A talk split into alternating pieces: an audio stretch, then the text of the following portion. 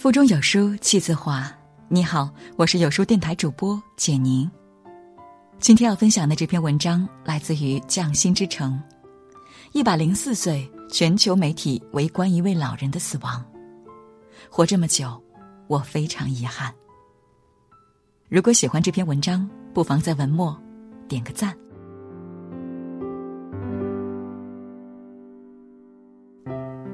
五月十号。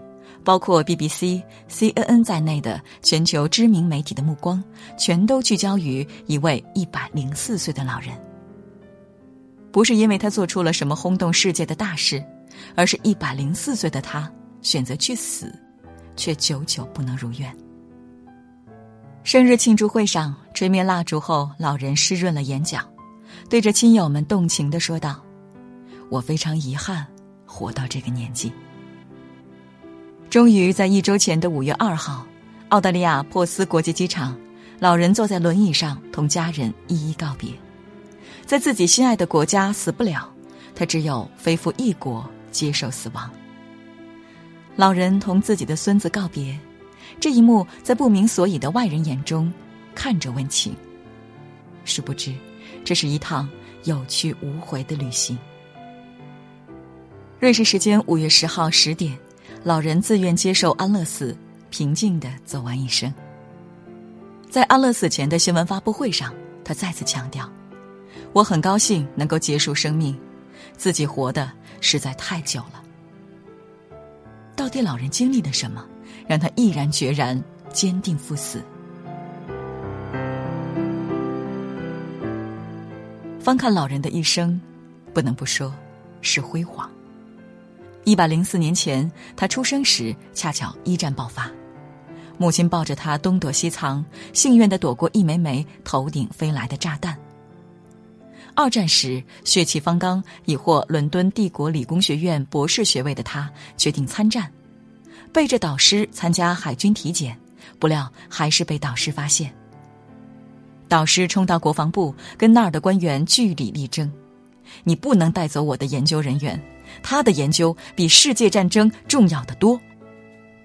就这样幸运躲过两次世界大战的大卫·古达尔，三十四岁那年被墨尔本大学聘为高级讲师，从此移居澳大利亚。结婚生子一过就是七十多年，除了家庭生活，他把绝大多数时间投入工作与研究，在生态学领域是世界闻名的学者。他一生获得三个博士学位，撰写了一百多篇研究论文，并荣膺澳大利亚勋章。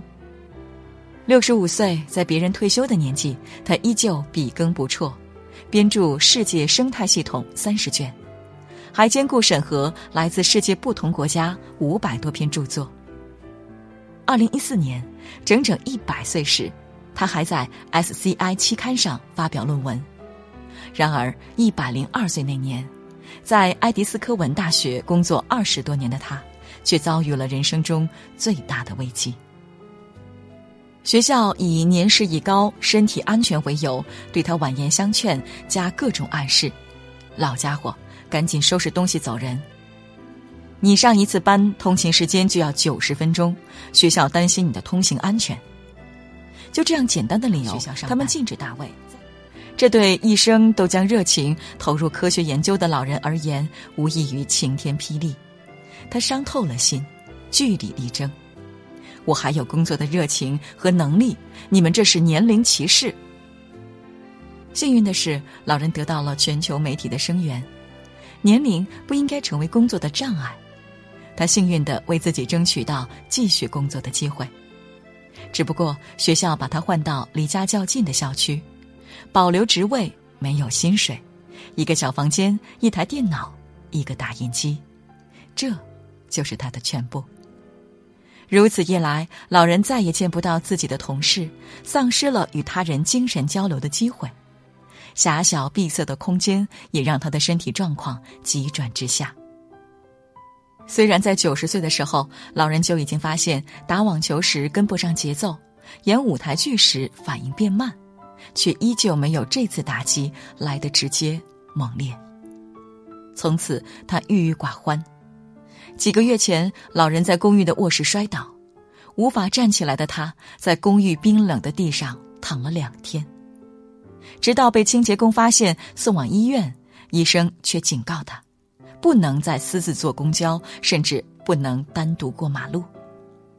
要知道，不久前他还能跟女儿乘船到荒岛上研究野生动物，还能跟女儿到森林游玩。如果活着，什么都做不了，那跟死了有什么区别？与其苟且活着，不如有尊严的死去。然而，尝试自杀三次，老人醒来都会看到医院的天花板。绝望之中，他向澳大利亚政府申请安乐死，结果却被告知，全世界绝大多数国家都禁止安乐死，澳大利亚也不例外。不过，维多利亚州刚通过安乐死合法的法案，但这一法案要到二零一九年六月才开始生效，并且只有生命不足六个月的绝症患者。才能申请。大卫显然不符合申请条件，但老人不愿意再等了。他把自己的想法告诉亲人和朋友，亲友们都纷纷表示理解。有亲友说，大卫是一个非常非常聪明的人，他希望进行聪明的谈话，希望一辈子能独立做事，而不想躺在床上，身边一直有人照顾他。但放眼全球。有尊严的结束生命没那么容易。目前，全世界只有荷兰、比利时、卢森堡、哥伦比亚、加拿大、澳大利亚维多利亚州、美国仅六个州安乐死合法化，而且条件相当苛刻，都是绝症、生命所剩无几的情况。仅瑞士超越这一范畴，只要目的不自私，就可以自愿接受安乐死，而且接受外国人的申请。与严苛的安乐死标准相对的是，全球每年六分之一的六十岁以上老人遭遇精神和身体上的虐待，毫无尊严的老去。年纪越大，遭受虐待的比例越高，其中又以失智、残疾、丧失生活能力的老人尤为突出。更让人震惊的是，这样的虐待事件百分之四十七出在老人亲近的子女或看护身上。身边听闻的虐待老人事件，自不必说，护老院也频频爆出这样的新闻。